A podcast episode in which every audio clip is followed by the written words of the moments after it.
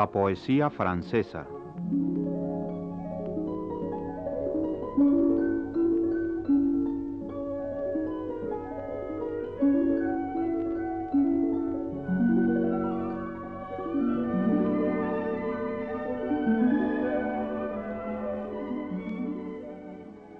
Ulalume de González de León ha planeado una serie de pláticas sobre la poesía francesa.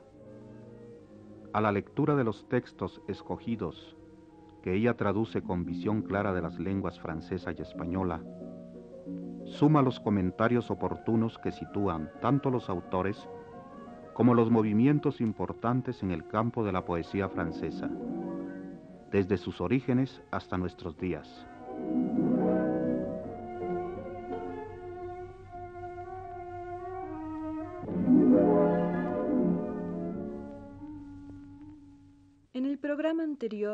Al referirnos a la literatura francesa de la Edad Media, señalamos su carácter profundamente nacional y descubrimos, a grandes rasgos, los rastros de la poesía medieval francesa en las literaturas de otros países, entre los que citamos a Alemania, Inglaterra, los Países Bajos, los países escandinavos, Italia y España. Del caso de España volveremos a hablar en uno de los próximos programas comparando las composiciones poéticas españolas con los textos franceses a que nos referiremos hoy, los cantares de Gesta y la canción de Roldán en particular.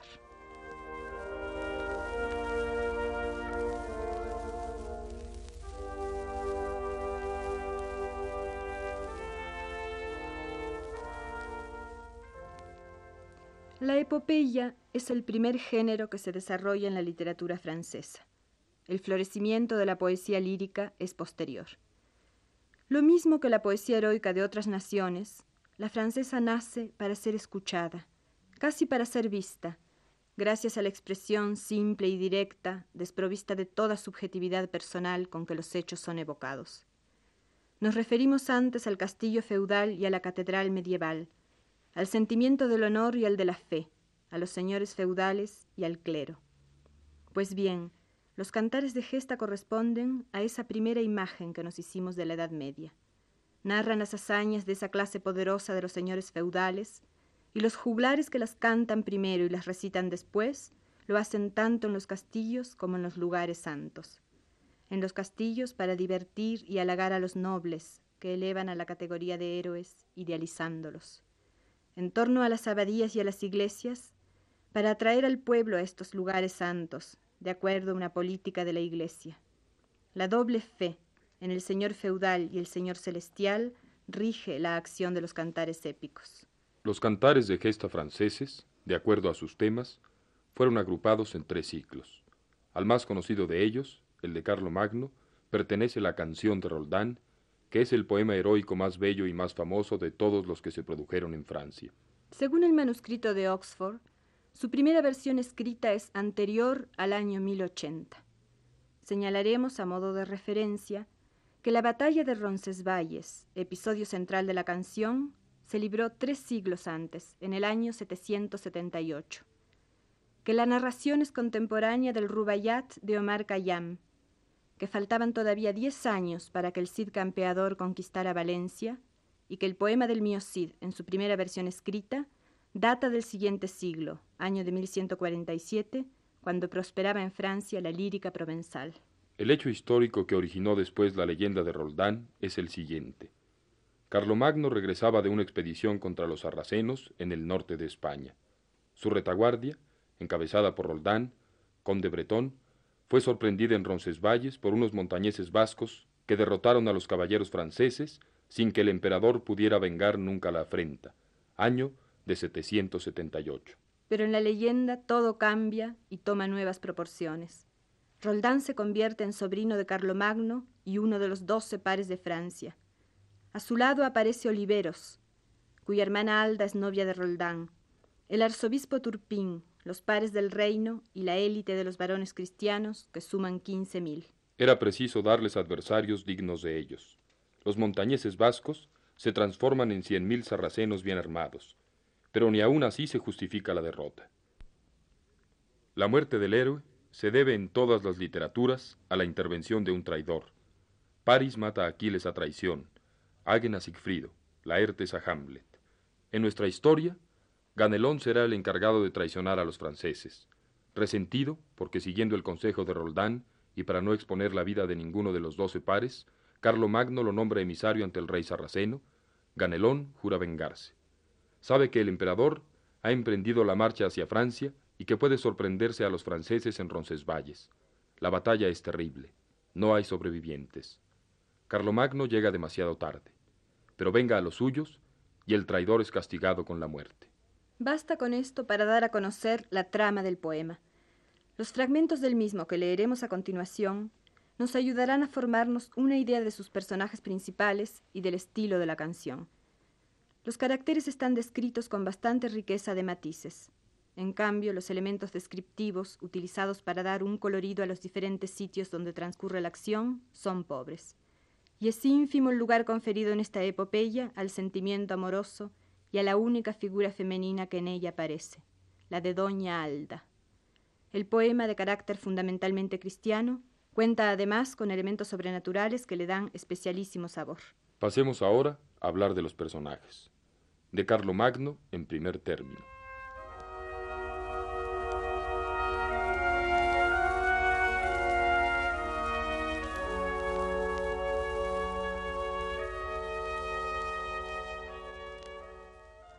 La canción de Roldán comienza así. Carlos, el rey, nuestro emperador magno, permaneció en España siete años. Hasta el mar conquistó la altiva tierra. No hay castillo que resistirle pueda, ni muro ni ciudad en pie quedaron, a no ser Zaragoza, cual montaña. Marcín la tiene, rey que Dios no ama, ante Apolo y Mahoma se prosterna. Al mal no habrá quien sustraerlo pueda. Carlomagno, en cambio, es el defensor de la fe cristiana contra el Islam, y en realidad, el tema que confiere unidad a la canción, el que explica su tono y las intervenciones sobrenaturales a que nos referimos, es el de la historia de Carlomagno. ¿Llevará a cabo el emperador la conquista religiosa de España? ¿El Dios verdadero vencerá a Mahoma? Recordemos que la canción termina con un sueño en el que un ángel ordena a Carlomagno emprender una nueva expedición por tierras de España. El error y la muerte de Roldán no son más que un episodio, el más patético, de una historia que es aún más sublime para el poeta. El propio Roldán es sólo un símbolo del poder guerrero de Carlomagno. En la primera parte del poema era difícil hacer que el emperador inactivo no fuese relegado a segundo término por los valientes combatientes de Roncesvalles. Pero el autor recuerda a todos insistentemente su poder, su gloria, su divina misión. Si Roldán es un hombre, Carlomagno escapa a toda medida humana. Marcín, el rey moro, le dice a Ganelón, De Carlomagno oíros hablar quiero. Es muy anciano, consumió su tiempo ya pasa, creo, de doscientos años. En cuántas guerras fatigó su cuerpo, cuántos golpes de lanzas y de espadas, cuánto rey a mendigo reducido. ¿Cuándo se habrá cansado de guerrear? Por supuesto, lejos de tener doscientos años, Carlomagno tenía apenas treinta y siete cuando la batalla de Roncesvalles. Pero veamos lo que responde el traidor. ¿Cansarse de guerrear el emperador? No lo hará nunca, no hay quien lo vea y pueda conocerlo sin decir, Carlomagno es un valiente. Pocos son mis elogios, mi alabanza, para decir sus méritos y honores. Y este personaje además tiene visiones, sueños en los que habla con los ángeles y Dios lo favorece con sus milagros. Durante su retirada a Francia, presentirá la traición. Se acaba el día, la noche es oscura y duerme el poderoso emperador.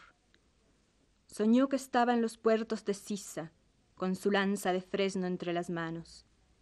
El conde Ganelón se la arrebata, la blande, la sacude con tal fuerza que las astillas vuelan hasta el cielo. Carlomagno, dormido, no despierta.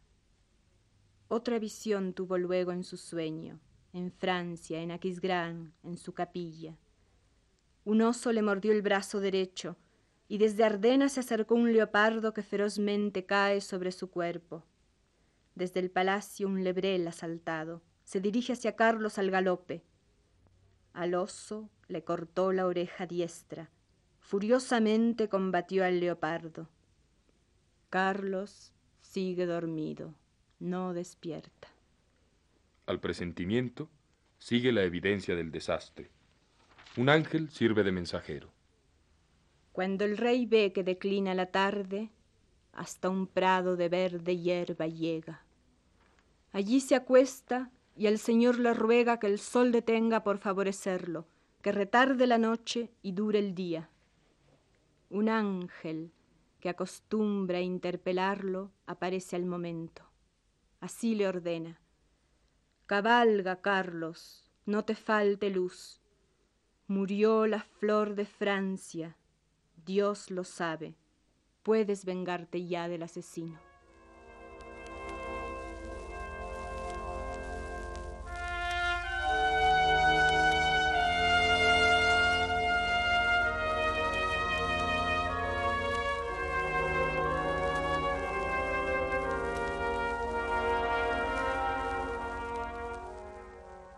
Carlomagno duerme esa noche con la espada ceñida.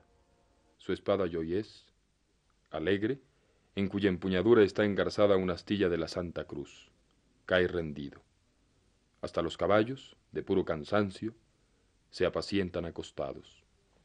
A San Gabriel Dios envía a su lado y le ordena velar al emperante. El ángel lo veló la noche entera Visiones le traerá para anunciarle que ha de librar mañana una batalla. De ella ha tenido una espantosa imagen. Carlos miraba hacia arriba, hacia el cielo, relámpagos y vientos y granizo, tormentas, poderosas tempestades, fuego y llamas, y ve que todo aquello de repente se cae sobre su ejército. Arden lanzas de fresno y de manzano, los escudos, los broches de oro puro rompen las filosísimas espadas. Los yelmos acerados crujen todos. Mira a sus caballeros, muy dolido. Osos, leopardos quieren devorarlos. La advertencia es clara. Sin embargo, no bastará para mitigar el dolor de Carlomagno a su llegada a Roncesvalles. Porque este guerrero invencible, este varón de Dios, ese patriarca, es también un hombre. Pide consejo a los suyos, se mesa desesperado las floridas barbas, llora la muerte de los que ama. Mi vida es tan penosa, dice suspirando, como si lo fatigara su misión sobrenatural. Y si su figura nos sigue encantando después de tantos siglos, es porque aparece, a un mismo tiempo, gloriosa y lamentable. Ahora, para terminar, leeremos un pasaje en el que nos parece verlo como en un grabado antiguo, como en un retrato transmitido a la posteridad. En un vergel está el emperador, con oliveros y roldán a su lado. De dulce Francia reunió quince mil. Sentados bajo blancas colgaduras, los caballeros juegan a las damas y al ajedrez los más sabios y ancianos. Los jóvenes ligeros ejercitan la espada. Junto a un rosal silvestre, bajo un pino, hay un asiento de oro puro todo. Allí está el rey que gobierna la Francia. Blanca es su barba, su cabeza florida, noble es su cuerpo, la apariencia fiera. Inútil señalarlo a quien le busque. La semana próxima continuaremos con la canción de Roldán presentándoles al personaje que le dio su nombre.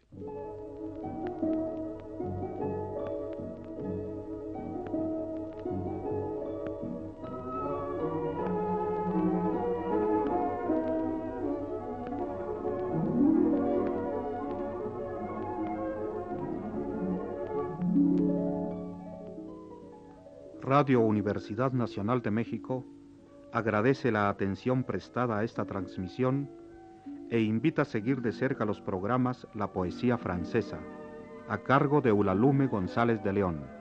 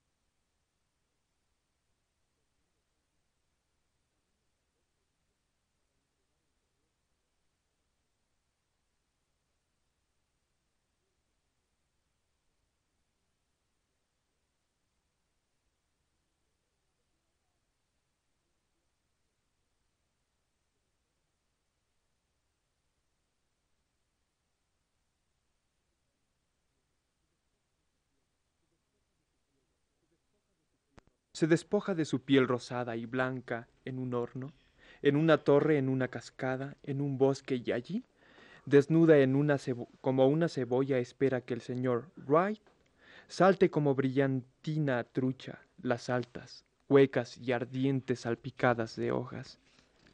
Dime, Dolores, como dicen los escritores. Sola hasta que muera, Bessie Bickhead, servicio a domicilio, nacida en el hospicio, oliendo establo. Ronca con trabajo y ronco sobre un mullido de paja en el pajar de la granja del lago salado y recoge un ramo de margaritas del prado dominguero para colocarlas en la tumba, en la tumba de Gomer Owen, quien la besó una vez por allá por el chiquero cuando ella no lo estaba mirando y nunca la volvió a besar, aunque todo el tiempo lo estaba mirando. Y los inspectores de la crueldad se meten volando al sueño de la señora Buche Benyon a perseguir al señor Benyon por vender carne de búho, ojos de perro, chuleta de cristiano.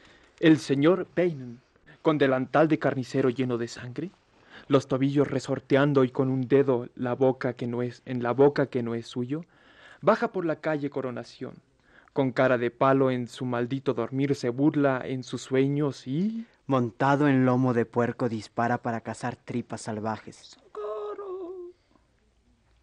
Eres un zorro, querido. Ahora, tras los ojos y los secretos de los soñadores, en las calles, y ahora, tras los ojos y los secretos de los soñadores en las calles arrolladas por el mar, míralos despojos y revueltos, fichas y botones, bolsas y huesos, cenizas y corteza y caspa y cachos de uña, saliva y copos de nieble y plumas desplumadas de sueños, restos de náufragos y arenques y conchas y espinas, juego, jugo de ballena y claro de luna y pequeños pescados fritos salados servidos por el oculto mar.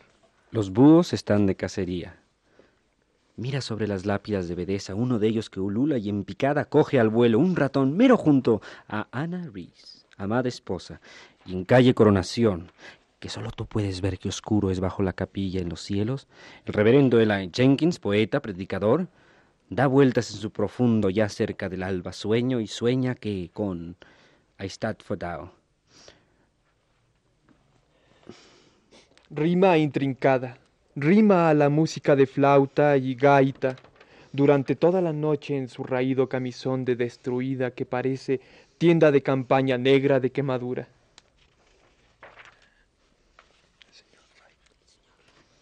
El señor Wright, maestro de escuela, hundido en sueño, simula que está durmiendo. Espía como un zorro tras los dobleces de su gorro de dormir y silba. ¡Asesinato! La señora Organ Morgan, abarrotera, enroscada gris como un lirón, sus garras sobre las orejas, clama. Silencio. Ella duerme suave en su ensenada de lana y a su lado el trompetero Organ Morgan ronca menos fuerte que una araña. Mary Ann Saylor sueña con... El paraíso. Viene en su ropón y suecos. Lejos de la fría, fregada e empedrada cocina con estampitas de la doctrina en las paredes blanqueadas, y almanaque de agricultores colgados sobre el sofá, y los trozos de jamón ahumado en ganchos del techo, y baja por los senderos coquinaconchados de la huerta pay de manzana, agachándose bajo los ganchos de hueso, atorando su delantal en las em, ramas de zarzamora, más allá de los surcos de haba y del cebollero y tomates madurando sobre el muro, hacia el viejo tocando el armonio en la hortaliza, y se sienta a su lado sobre la hierba y pela los chícharos que crecen en el regazo de su falda que se pía el rocío. En la calle del burro tan forrada de sueño, Diebread, Polly No Good Boy y Lord Cutglass suspiran frente al próximo despuntar del alba y sueña con... Arenes, alcobas llenas de mujeres. Niños recién nacidos. Nada. Tic-tac, tic-tac, tic-tac, tic-tac.